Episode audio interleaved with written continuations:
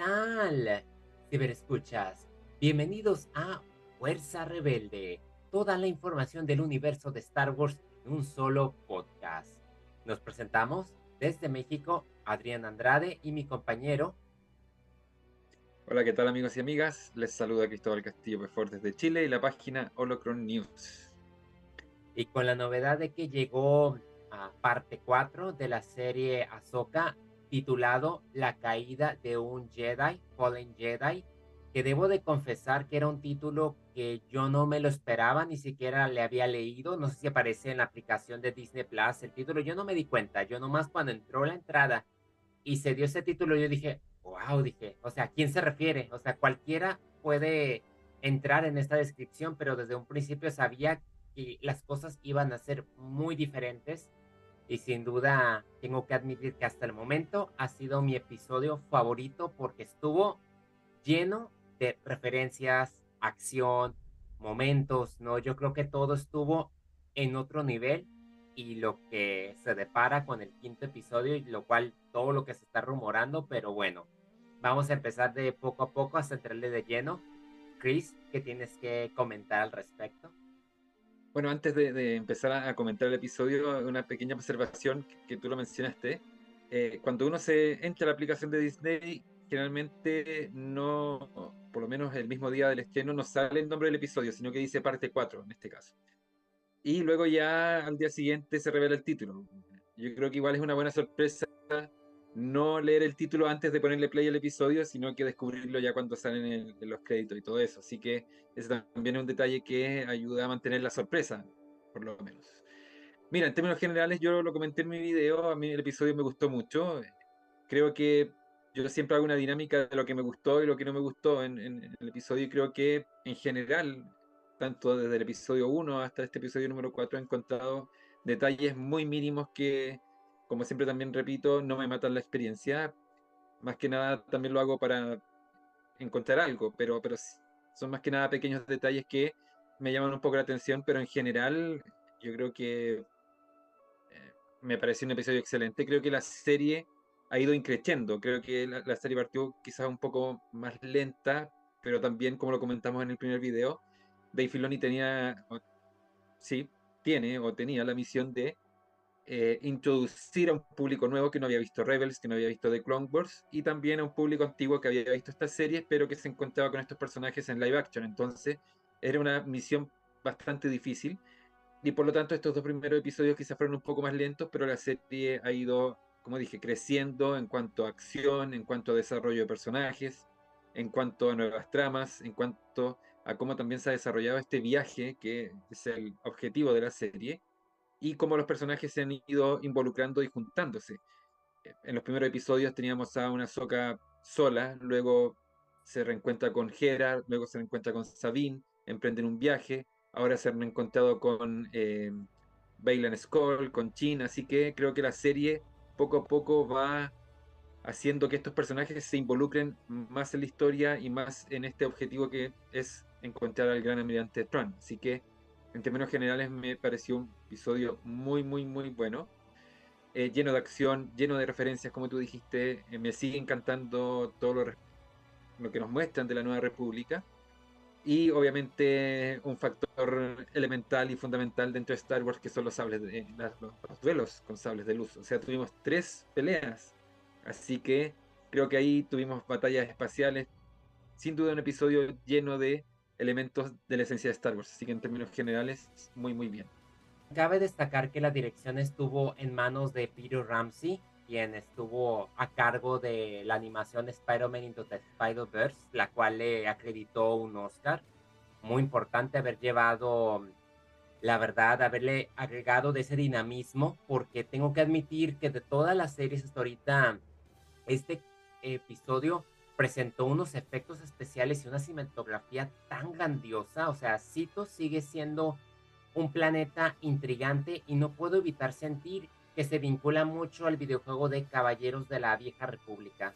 Inclusive el mapa estelar, algunas referencias hacen como hincapié, por lo cual yo creo que aquí a lo mejor le están haciendo un poco de poco a poco preparándonos el terreno para la pues la película que va a estar situada en... Uh, es como el amanecer, el despertar. Entonces yo quiero creer que a lo mejor por ahí estamos un poquito viendo. Concuerdo con lo que comentaste, este episodio estuvo espectacular en todos los sentidos. Las actuaciones también, o, sea, muchos se siguen quejando de que Ahsoka la ven muy seria. Aquí en esta ocasión la noté más haciendo hincapié en ciertas emociones, pero también a veces como que los fans se olvidan que esta Ahsoka está situada mucho después de Clone Wars, o sea, después de Rebels. Acaba de enfrentarse con Darth Vader, acaba de descubrir que su maestro era del lado oscuro. Vemos que se topa con Grogu y no quiere enseñarle a Grogu. Vemos que con Sabine no se mete tanto por ese miedo generado, por todo lo que ella ha pasado. No es la Snips que muchos conocen.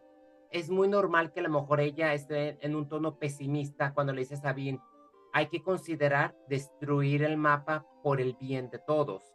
O sea, se cometieron los mismos errores, inclusive Yang les decía, quédense juntas, ¿no? Y al final de cuentas no se quedaron juntas.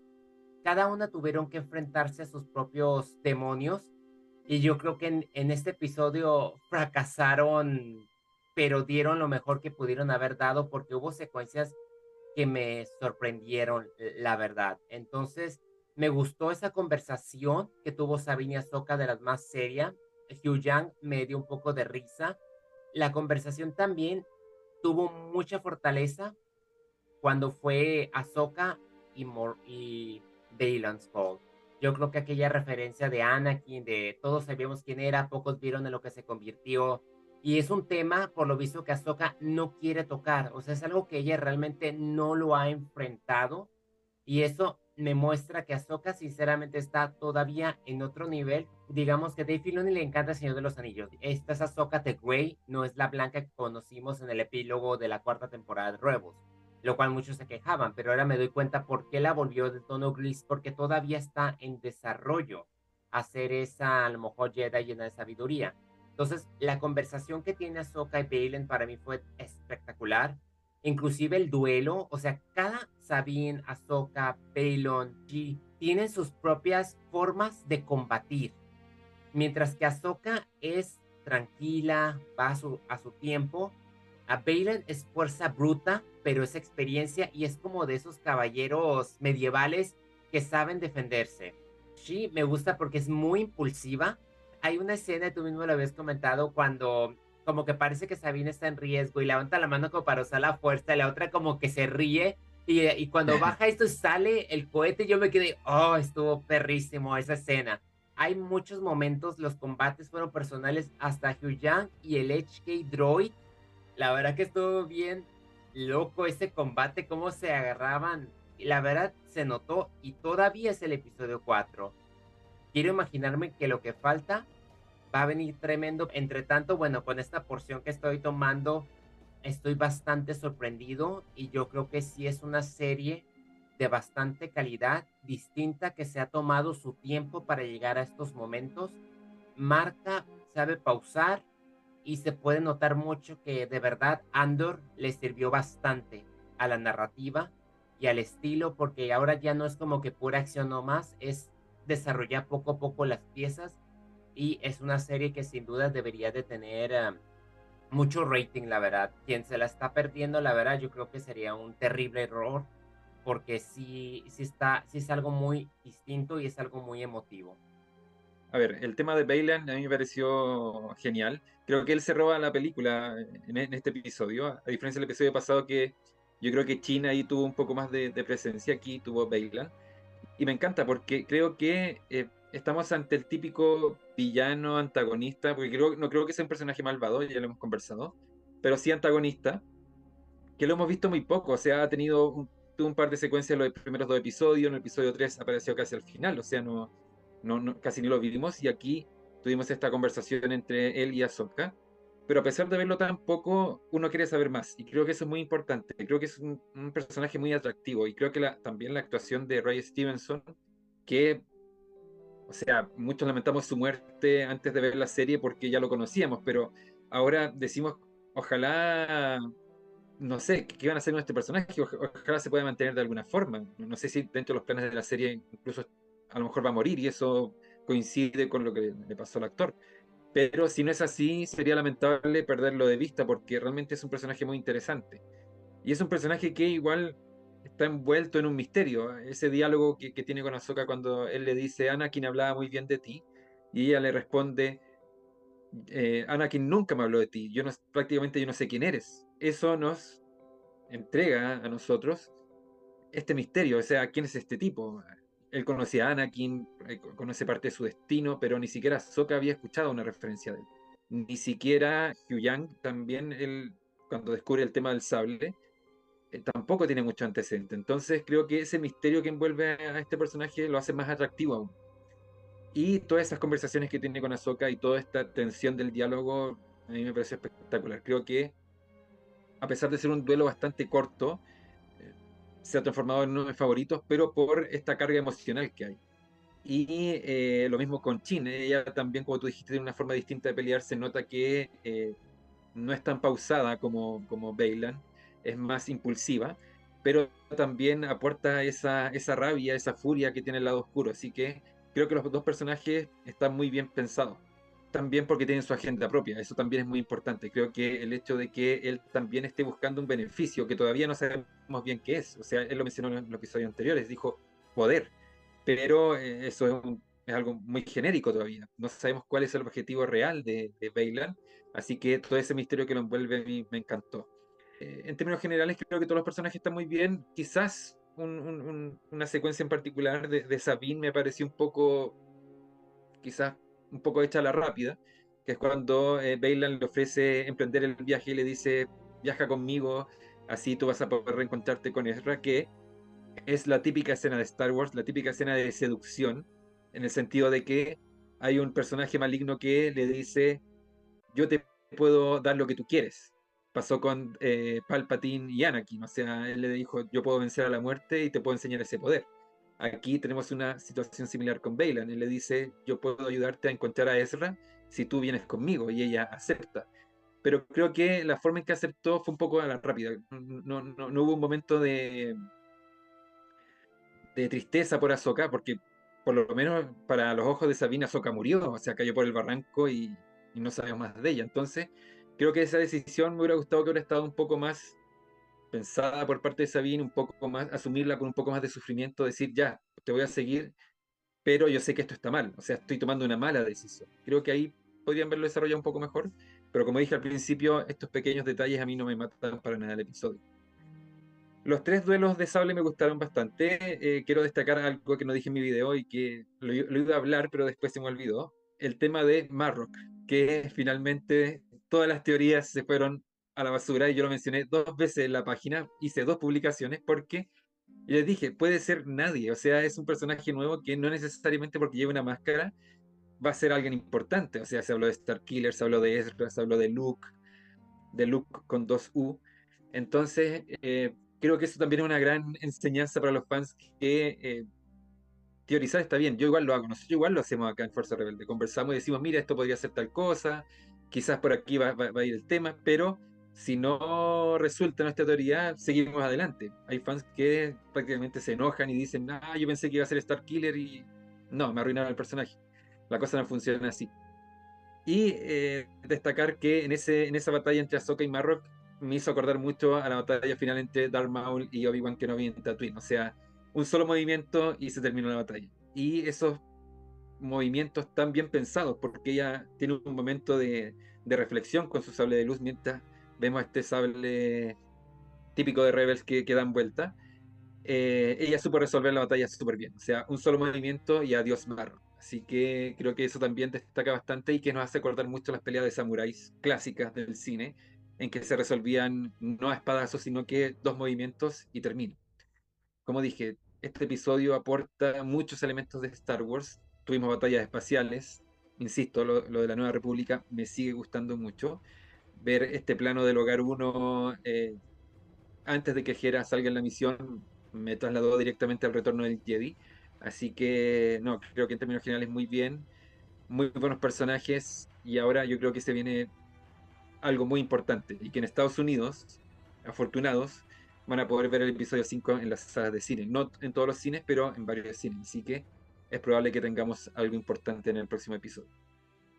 A mí con y Morok me encantó la forma en que llevaron a cabo su duelo, pero también me dio mucha risa cuando descubrimos que Morok parece que era un producto de magia negra, lo cual tuviese mucho sentido, considerando que tenemos a Morgan, que es una Night Sister, entonces tiene puede tener sentido de que a lo mejor revivió o usó el cuerpo de un inquisidor caído y lo reanimó para su propio propósito.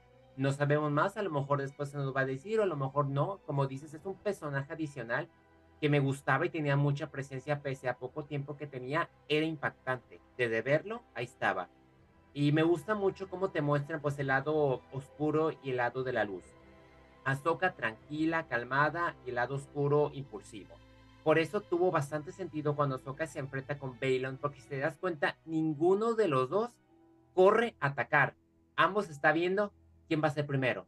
O sea, ambos están tratando de adivinar sus movimientos y fue lo que me gustó, porque Balon es un Jedi preparado, es un Jedi informado, sabe de todo, porque es lo mismo que coincide con Ahsoka, ambos están decepcionados de la orden.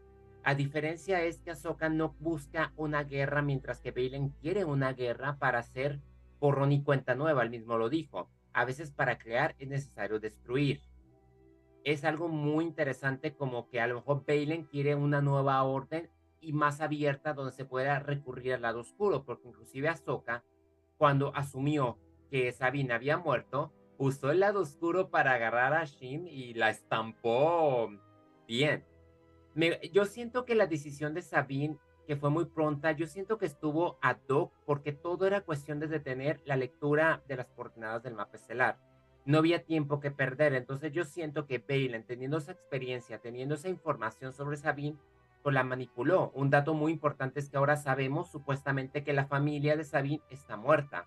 Aquella que vimos en el arco de Mandalore en la temporada 4, ya nunca supimos de ello, ni siquiera en la serie de Mandalore se ha mencionado al respecto. Entonces, al parecer, murieron durante la purga, es lo que parece ser. Y Sabine, pues más razón entendemos por qué no quiere soltar a Erra a pesar de haberle dicho a que ella cumpliría con su parte. Ahí sí me sorprendió en ese sentido y me gustó cuando Chin llega, le quiere ahorcar y el otro dice, no, déjala. Me gusta ese aspecto porque Bailey no es realmente un villano tan maldito, inclusive le duele cuando le dice a Soka, no, o sea, no debiste de haber peleado, o sea, no quería matarla, pues es muy, me gusta mucho esta, esa especie de antagonismo cuando le dice también Morgan, estás miedo, triste, y el Balen le dice, podríamos perdernos en el vacío si no le damos a las coordenadas de una galaxia. Entonces, esa inseguridad, ese temor en Balen lo hacen como una persona bastante a la altura, a lo mejor del con Me recuerda bastante a ese nivel que actoral de Ray Stevenson, que la verdad sí es una lástima que ya no se encuentre porque es una actuación que vale bastante. Otro aspecto que quería mencionar también era el salto al hiperespacio cuando Hera llega y le vale Morgan y pone las coordenadas y se lanzan. Qué tremenda escena. O sea, ya habíamos conocido el impacto que tenía meterte entre la navegación del hiperespacio. Yo sé que muchos lo odian en los últimos Jedi, se me olvida, y es una maniobra que lo dicen mucho.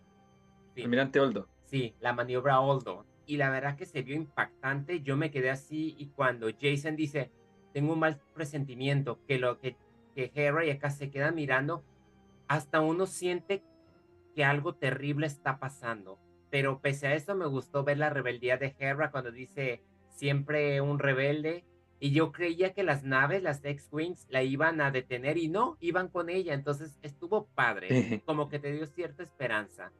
Y ya no sé si por último, pues mencionar obviamente el mundo entre mundos y la aparición de Anakin. Yo creo que en cuanto se escuchó el diálogo de Snips y no creo que te viera tanto, fue como que, ay, espérate, espérate, ¿no?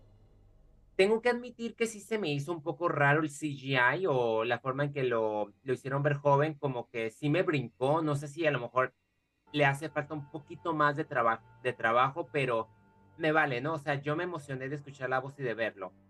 Sí, eh, mira, lo de la Nueva República, como dije, me, encanta toda esa secuencia cuando vemos a los X-Wing yéndose con, con Hera en esta aventura, ver a Carson Tiva nuevamente. Me encantan esos cruces de personajes, verlos desde Mandalorian a Ahsoka, así que creo que todos esos elementos van agregando o le dan un plus a la serie. Y a lo que se conoce como eh, esto del mando verse, que se le suele llamar, que son las series de la Nueva República, básicamente. Yo por un segundo juraba que íbamos a ver a Seb porque cuando vimos eh, los episodios de Mandalorian estaba Seth junto a Carson en esta base rebelde y dije, ah, este es el momento de, ver a, otro personaje de Rebels. Todavía no, yo creo que en algún momento puede ser.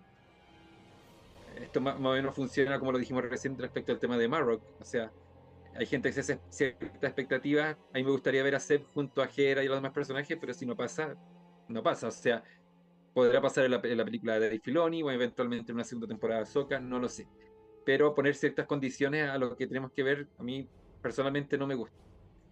Si pasa, bien, si no, bien también.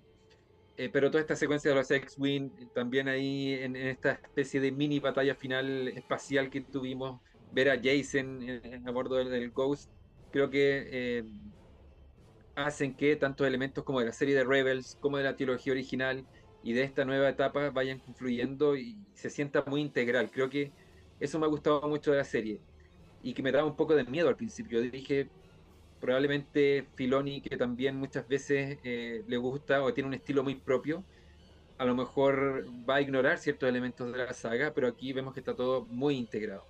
Así que en ese sentido, yo que no soy un gran amigo de Filoni, por decirlo así, eh, creo que merece todos los reconocimientos porque ha hecho una serie que se siente una verdadera continuación junto a The Mandalorian incluso junto al libro Buffett, eh, una continuación de la trilogía original y especialmente el retorno del Jet. Así que todas estas eh, secuencias de los X-Wing, el salto al hiperespacio, me encontré genial.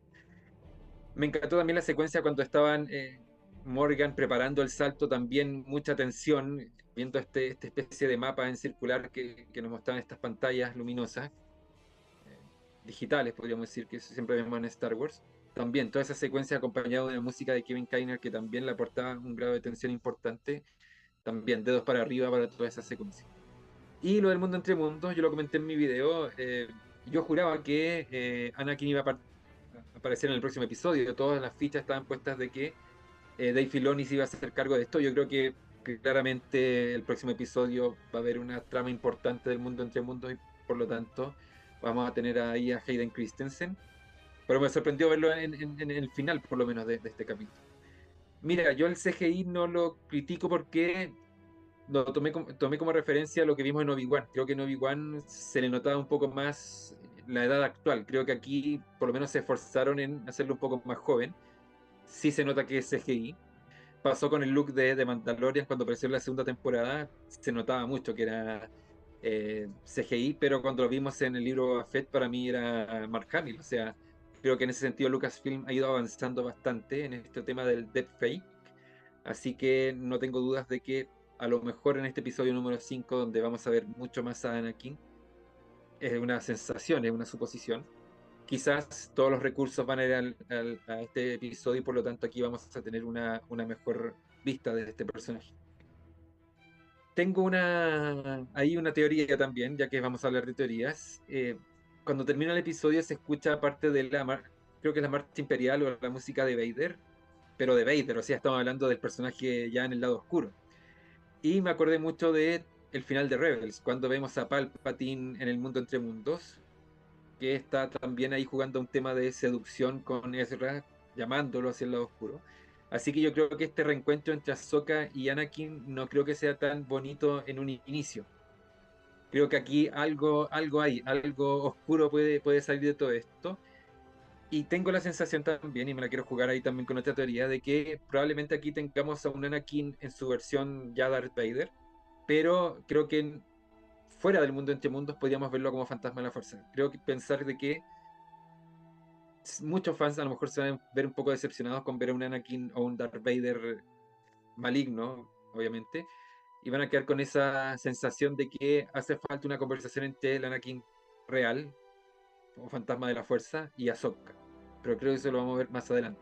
No juego con pensar de que eh, lo que va a pasar en el próximo episodio va a ser incluso hasta peligroso para Ahsoka. Así que hay expectación. Creo que eh, por lo que vi en las reacciones en, Twitter y en, las redes sociales, eh, hay bastante alegría con este episodio. Creo que, como dije al principio, tiene bastantes elementos, y esta es una palabra que ocupo yo, starwarianos, podríamos decir, eh, pero que nos va preparando un poco el desenlace. Creo que la serie ha ido subiendo en ese sentido, ha ido de a poco construyendo una trama, a diferencia de series como The Mandalorian, que había una trama principal, pero que se enfocaba mucho en aventuras episódicas. O sea, en un episodio había tal aventura, aportaba un poco para el viaje. En el otro episodio conocíamos a otros personajes en otros planetas que también aportaban un poco para el viaje. Pero aquí en Ahsoka tenemos una trama completa que se ha ido dividiendo por episodios. Aquí no hay aventuras episódicas, a pesar de que hayan episodios con bastante acción. Pero aquí hay una trama construida de principio a fin y que todos eh, los esfuerzos y todas las motivaciones de los personajes están enfocados en esa trama. Parte de este viaje va a ir creciendo. Creo que falta también un elemento muy importante que es el gran almirante Tron.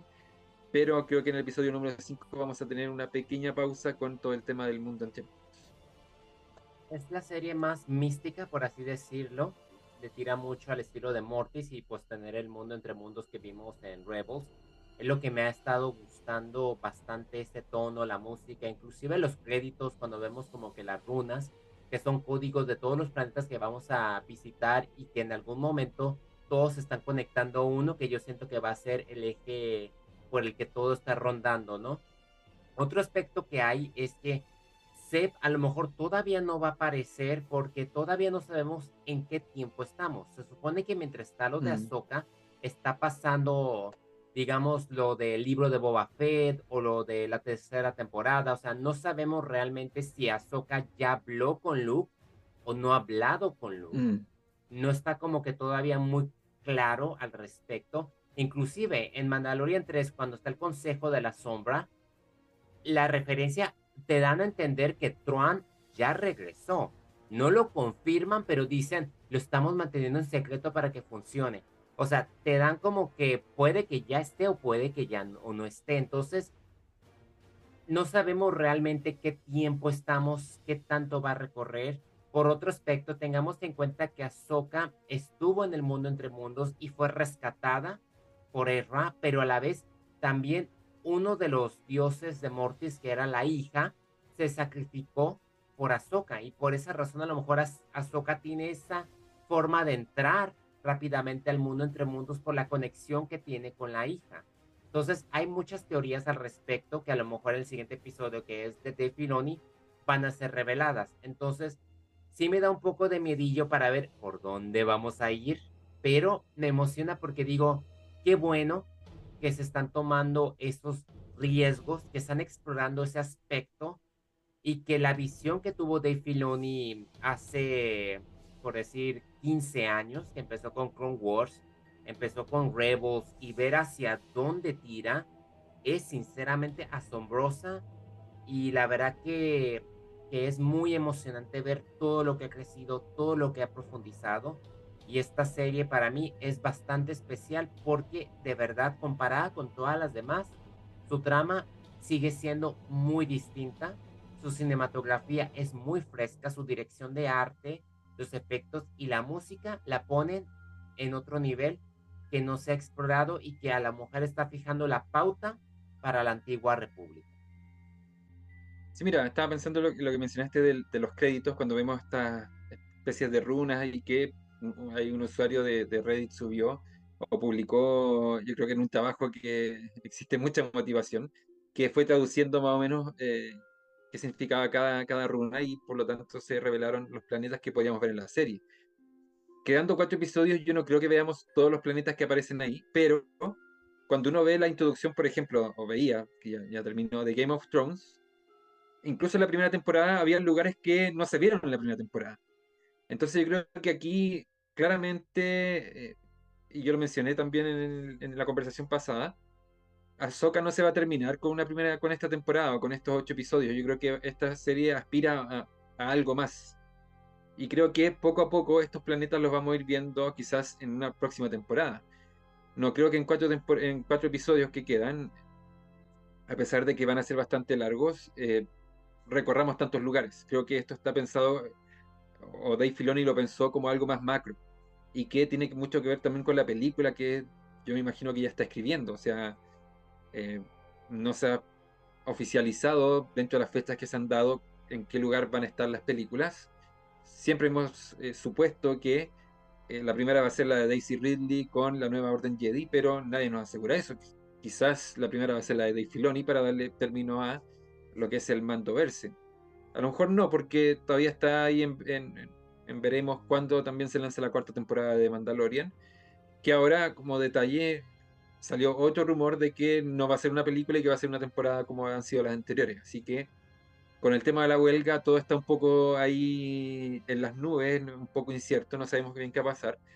Pero volviendo a Soca, yo creo que esta serie aspira mucho más, más de ocho episodios. Yo creo que vamos a tener una serie de por lo menos dos temporadas. Así que es probable que recorramos muchos lugares mientras se libra esta guerra que no tengo dudas de que se va a librar. O sea, Trump va a volver con un objetivo y con una función dentro de la historia, que va a ser eh, tomar el control de lo que queda del imperio y retomar el control de la galaxia. Así que creo que se viene muy interesante y creo que como han desarrollado esta parte del viaje, y viaje literal, eh, creo que ha estado bastante bien. Eh, por lo menos para mí, yo sé que para muchos Hayden, la aparición de Hayden Christensen fue el gran momento, a mí me gustó y me emocionó también.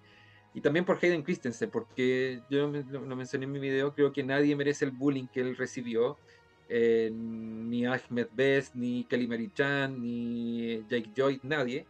Incluso tampoco eh, los guionistas o los directores, porque mucha gente se escuda en él. Hecho de no, no hay que molestar a los actores o a las actrices, pero sí a los guionistas porque ellos son los que generan los personajes. Aquí lo que estamos cuestionando es el bullying que, que se le hace. Así que me alegro que le haya vuelto y que reciba tanto cariño, que es un cariño que se merece todo quien participa en esta saga. O sea, eh, son eh, profesionales, personas que entregan su trabajo para también interpretar la visión de los creadores.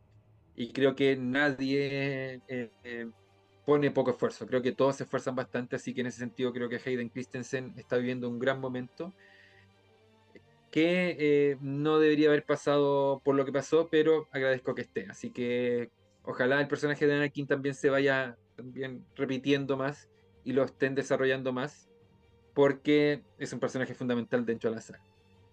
Pero aparte de eso, eh, más allá de, esa emoción, más que nada por él que por el personaje, creo que me siguen encantando los, antagonistas, creo que ahí está el punto más potente de la serie y creo que se va a potenciar mucho más con Tron y lo de la Nueva República también. Eh, ah, y eso también quería destacar recién. Hay una secuencia que me gustó bastante del episodio pasado, que fue cuando aparecieron los Spur Hills. Eh, vemos a Soka mirando a Sabine muy asombrada, sonriendo. Creo que esa secuencia me gustó bastante porque ahí la vemos un poco más relajada. Yo critiqué un poco al principio a Soka que me parecía una personaje un poco tensa, demasiado rígida. Creo que esos momentos de, sonrisa me, gustan.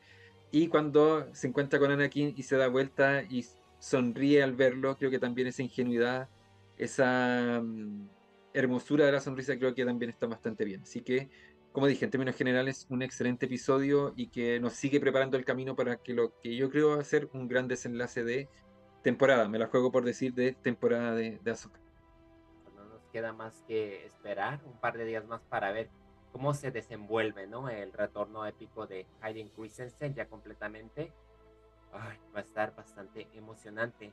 Y pues bueno, ya antes de retirarnos, los invito a que sigan a mi compañero en Holocron News, donde pues ya pueden ver, acaba de publicar recientemente uno de los pósters oficiales que lanzaron, lamentablemente con un gran spoiler.